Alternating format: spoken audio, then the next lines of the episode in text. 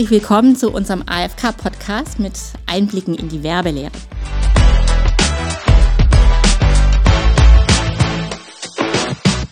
Hey, wie geht's dir? Hallo. Hallo, mir geht's ähm, gut. Weißt du noch, was wir in, in Werbelehre besprochen haben das letzte Mal?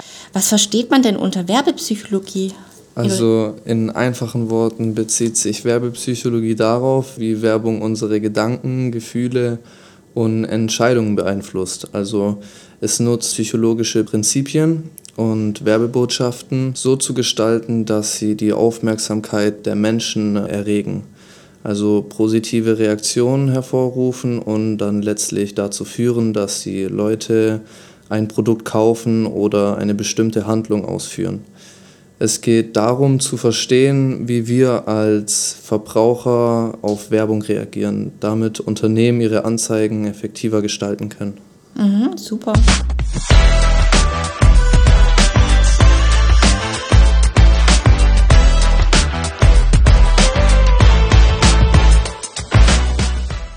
Hi Alena. Hi Millie. Wie geht's dir heute? Ganz gut. Wie war denn WLT heute? Was habt ihr denn gemacht? Ähm, wir haben uns über die Sinne unterhalten und wie die die Werbung beeinflussen. Oh, voll interessant. Ja. Was gibt es denn so für Sinne, die die Werbung beeinflussen? Zum Beispiel der Sehsinn ist ganz wichtig, der Hörsinn, dann Geruchssinn, wenn zum Beispiel irgendwo welche so Proben, kennst du die, wenn du einkaufen gehst und dann stehen da so Leute und wollen Käse dir mhm. anbieten. Oder beim Parfüm zum Beispiel, ja, die Parfümproben. Genau. Ich habe vor kurzem auch gehört, dass der Gehörsinn sehr wichtig ist für so zum Beispiel für Werbejingles, wenn man die hört, dass man die auch unterbewusst im Bewusstsein hat, obwohl man gar nicht so bewusst über die Themen nachdenkt, dass man das trotzdem dann immer im Gedanken, in Gedanken hat. Stimmt, wie von McDonalds zum Beispiel. Ja, genau. Das kommt dann direkt immer in den Sinn und dann denkt man an McDonalds und bekommt Hunger. Ja. Über was hast du vorhin noch geredet? Über welchen Sinn?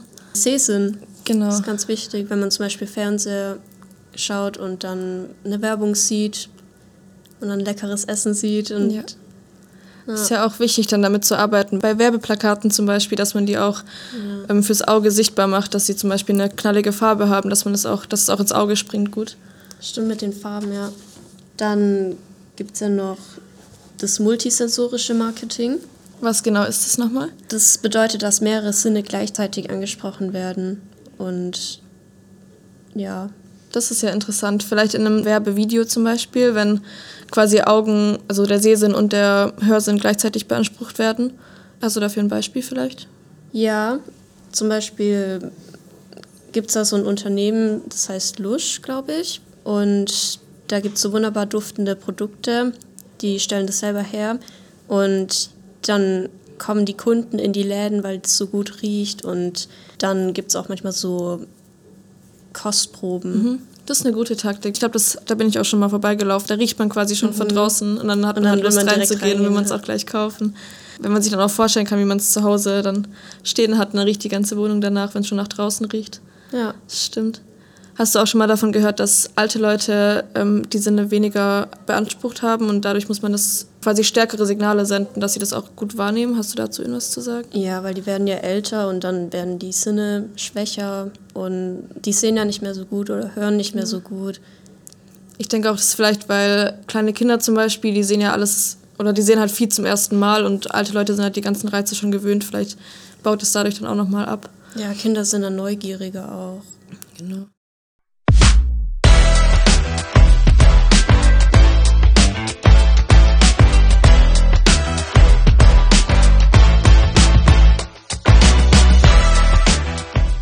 Begrifflichkeit Bottom-up und Top-down-Prozesse innerhalb der Informationsverarbeitung. Da hatten wir ja auch drüber gesprochen. Mhm.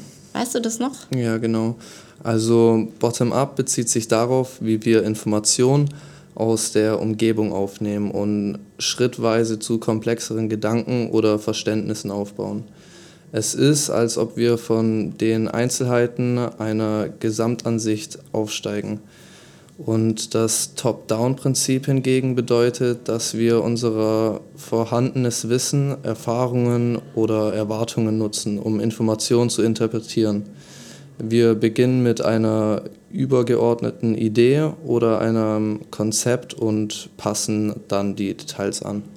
Hast du da auch ein Beispiel jetzt so, visuell vor dir, also so ein Beispiel zu der Thematik? In einfachen Worten ist Bottom-up beginnt bei den Details und geht zu einem Gesamtbild, während Top-down mit einem Gesamtbild beginnt und es mit Details füllt. Also bei Top-Down zum Beispiel, wenn man dann auf einer Bank sitzt und es ist kalt. Sowas genau, das meine ich, das meine ich damit, ja. ja. Spontane Reize, die mhm, genau. ausgelöst werden, genau. Hingegen Bottom-up, ähm, das sind erlernte kognitive Prozesse. Mhm. Ach ja, genau, und diese Kippfiguren. Ja, genau. Das ist ja auch so ein tolles werbepsychologisches oder psychologisches Phänomen, diese Kippfiguren. Mhm. Also die Kippfiguren sind Grafiken oder Bilder, die auf den ersten Blick eine klare Darstellung zeigen, aber bei genauerer Betrachtung eine Alternative interpretieren, äh, ermöglichen. Und in der Werbepsychologie werden die Kippfiguren oft verwendet, um Aufmerksamkeit zu erregen und kognitive Prozesse zu beeinflussen. Also diese Figuren können verschiedenen Botschaften äh, vermitteln und so die Wahrnehmung und Interpretation des Betrachters gezielt lenken. Mhm. Super, klasse. Beim Aufbau von Werbungen gibt es bestimmte Prinzipien. Da gibt es als erstes Bottom-up-Prinzip. Bei dem Prinzip werden eben gewisse Eindrücke, gewisse Gefühle gezielt getriggert, indem zum Beispiel ein schöner Ton abgespielt wird, okay? Es wird ein schöner Ton abgespielt und diesen Ton nimmt man einfach immer, das nimmt man einfach generell als was Angenehmes, als was Schönes wahr, so, mhm. okay? Das ist einfach ziemlich angenehm für die Menschen und das tut eben auch die Kaufentscheidung positiv beeinflussen natürlich dann. Ist besser, als wenn du da irgendwas Schrilles hörst und dann so kein ja. Bock, so, das ist nicht geil.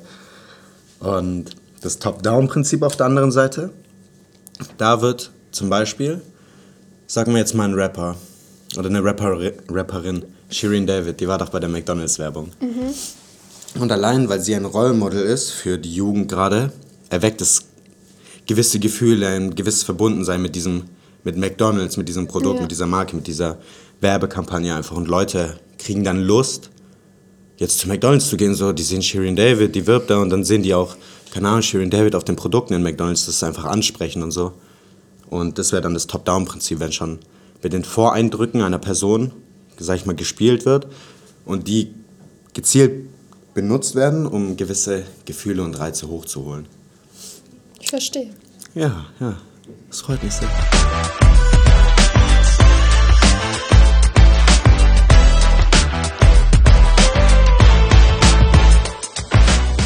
Hallo Jana, wie geht's dir denn heute? Gut. Ich hatte noch eine Frage zum letzten Unterrichtsthema. Und zwar, was ist der Zusammenhang von Sprache zu denken nach der Safi-Whorf-Hypothese? Ja, also im Groben geht es darum, die Sprache, die wir benutzen, wirkt sich auf das Denken aus. Das bedeutet, je nachdem, wo wir wohnen. Also es gibt ein ganz bekanntes Beispiel, das ist mit den Inuit und den Schneesorten. Die Inuit wohnen ja, wie gesagt, halt da, wo es sehr kalt ist, wo dauerhaft Schnee liegt. Und dadurch, dass sie viel von dem Schnee umgeben sind, brauchen sie dafür verschiedene Begriffe. Hier bei uns in Deutschland zum Beispiel gibt es ja relativ selten mittlerweile nur noch Schnee. Deswegen haben wir halt, ich glaube, zwei oder drei verschiedene Wörter für den Schnee. Und die brauchen halt dadurch, dass es bei ihnen wie gesagt, viel Schnee gibt, verschiedene Wörter dafür, haben deswegen auch ein anderes Denken und einen anderen Sprachgebrauch. Und ein anderes Beispiel wären zum Beispiel Ureingeborene irgendwie im Regenwald oder so, die ja von sehr viel grünen Tönen umgeben sind und deswegen auch dadurch dann viel mehr Sprache für diese Grüntöne haben und das auch besser wahrnehmen können als wir. Und so muss man halt immer darauf eingehen, wo man wohnt und wie die Leute da denken und sehen.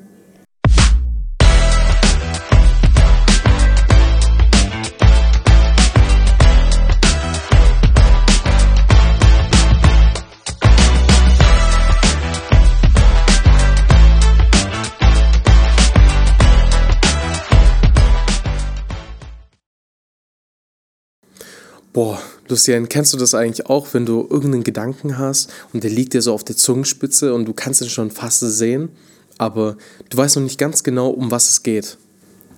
Ja, wieso fragst du, Inge? Da kennt doch jeder. Ähm, und zwar, weil ich habe mich letztens auf die Suche begeben auf ein Experiment. Und zwar, es gab zwei Wissenschaftler, Simons und Charbers, die 1999 auf einem echt interessanten Weg herausgefunden haben, wie die Blindheit der Aufmerksamkeit dargestellt wird. Ah, krass.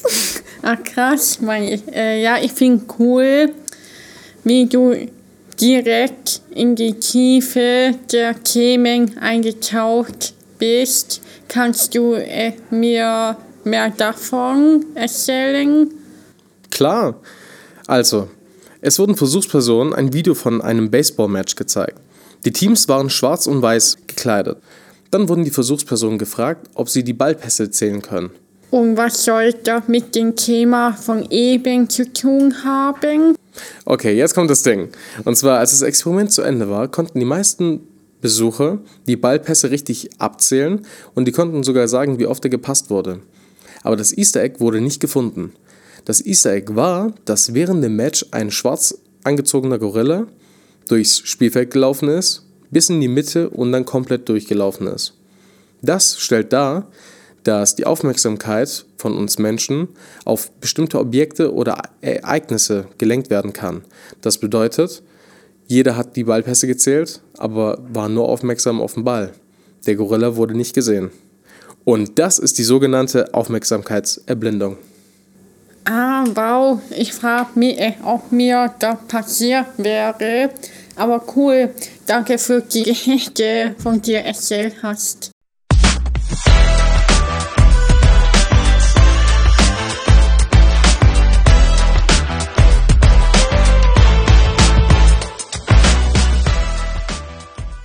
Wie geht's euch? Gut. Ja, gut. dir? Äh, mir geht's auch super. Habt ihr euch schon mal eigentlich darüber Gedanken gemacht, wie die verschiedenen Gedächtniskulturen und Prozesse zusammenarbeiten? Ähm, ja, das ist ein interessantes Thema. Äh, die verschiedenen Gedächtnisstrukturen beeinflussen unsere Wahrnehmung und Erinnerung. Äh, was genau möchtest du denn wissen? Was sollen wir dir erzählen? Ähm, zum Beispiel interessiert mich, was, wie das Arbeitsgedächtnis, das Kurzzeitgedächtnis und das Langzeitgedächtnis interagieren und wie sie uns in Fähigkeiten beeinflussen, Informationen zu speichern und abzurufen. Ja, das ist eine gute Frage. Also das Arbeitsgedächtnis ist so etwas wie das Tor, also zum Langzeitgedächtnis. Und es hilft uns dabei, halt Informationen kurzzeitig zu speichern und dann zu verarbeiten und bevor sie dann halt ins Langzeitgedächtnis übergehen. Und ja. Genau, und das Kurzzeitgedächtnis spielt auch eine Rolle, indem es uns ermöglicht, Informationen für einen kurzen Zeitraum aktiv zu behalten. Aber für langfristige Erinnerungen müssen wir die Informationen durch Wiederholung und Aktivierung des Langzeitgedächtnisses übertragen. Aber in der Waldorfschule wird ja mit Epochen gearbeitet, dass es ins Langzeitgedächtnis kommt, dass immer wieder wiederholt wird und nicht ein Thema und dann das nächste, sondern ein Thema, dann Pause, ein anderes Fach und dann wieder das Gleiche. Und irgendwie da ist so der Hintergedanke, weil für viele checken nicht, warum man das macht, aber das ist da der Hintergedanke. Cool. Ähm, und wie passt Priming in dieses Konzept? Ja, Priming ist interessant. Also das bezieht sich auf die Beeinflussung der Verarbeitung von Informationen, die halt durch vorherige Reize also entstehen. Und ähm, wenn wir bestimmte Reize erhalten, dann kann das unsere spätere Wahrnehmung und Reaktion halt auf andere Reize ebenso beeinflussen. Ja, richtig. Und zum Beispiel kann eine positive Erfahrung mit einem Produkt das Priming für positive Assoziationen schaffen, wenn wir später mit dem Produkt in Kontakt kommen. Äh, das kann zum Beispiel das Kaufverhalten auch beeinflussen. Also so wie so die Cola-Werbung oder so. Das ist ja oft mit so Weihnachten, oder? Und ja. ich denke mal, Weihnachten wird ja oft so mit was Positivem assoziiert. Also denke ich mal. Ja, genau, das wollte ich gerade auch noch mal fragen, wie das dann ähm, mit erfolgreicher Werbung zu tun hat oder wie das allgemein das Wissen um die Gedächtnisstrukturen ähm, wichtig ist für die Gestaltung von erfolgreicher Werbung. Ja, genau, das ist halt, wenn, wenn Werbebetreibende verstehen, wie halt Menschen Informationen verarbeiten und halt auch eben speichern, dann können sie ja eben auch die Botschaften gezielt eben auch anpassen. Und zum Beispiel können sie dann halt auch auf die begrenzte Kapazität und halt, also unserem, des unseren Arbeitsgedächtnisses und dann darauf halt Rücksicht nehmen und versuchen, die Informationen dann so zu präsentieren, dass sie halt eben leichter verarbeitet werden können. Und sie können Priming nutzen, um positive Assoziationen mit ihrem Produkt zu schaffen, die später das Verhalten des Verbrauchers beeinflussen, wie wir es ja auch vorhin schon hatten. Hm, verstanden. Äh, und was ist eigentlich dieser Mehr-Exposure-Effekt, von dem ich gehört habe? Wisst ihr da was darüber? Ja, also dieser Mehr-Exposure-Effekt, das bezieht sich halt darauf, dass Menschen dazu neigen, Dinge positiver wahrzunehmen, äh, je öfter sie ihnen ausgesetzt sind. Also zum Beispiel in der Werbung bedeutet das, dass häufig häufige Wiederholungen oder einer, also einer Botschaft oder halt eben eines Produktes ähm, dazu führen kann, dass die Menschen das positiver halt bewerten. Genau, es geht darum, dass die äh, bloße Exposition gegenüber etwas die Einstellung dazu verbessern kann. Äh, das wird oft äh, eben in der Werbung genutzt, in dem Produkte der oder Botschaften immer wieder präsentiert werden. Ja.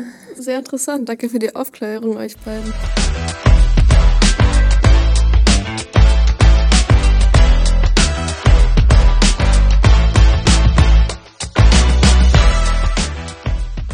Hey Rocco, wie müsste eine Werbekampagne aufgebaut sein, um dem Prinzip der klassischen Konditionierung zu entsprechen? Gibt es da Beispiele in der Werbung? Ja klar. Eine Werbekampagne nach dem Prinzip der klassischen Konditionierung würde versuchen, einen neutralen Reiz wie ein Produkt mit einem bereits positiven Reiz, zum Beispiel einer positiven Emotion, Berühmtheit oder Musik zu verknüpfen.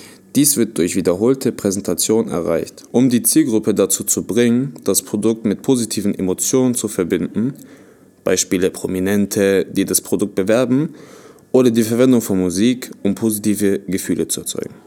Und was versteht man unter Modelllernen? Modelllernen ist das Imitieren von Verhalten und Fähigkeiten anderer durch Beobachtung. Es ermöglicht Menschen, soziale Normen, Fertigkeiten oder kulturelle Praktiken zu erlernen.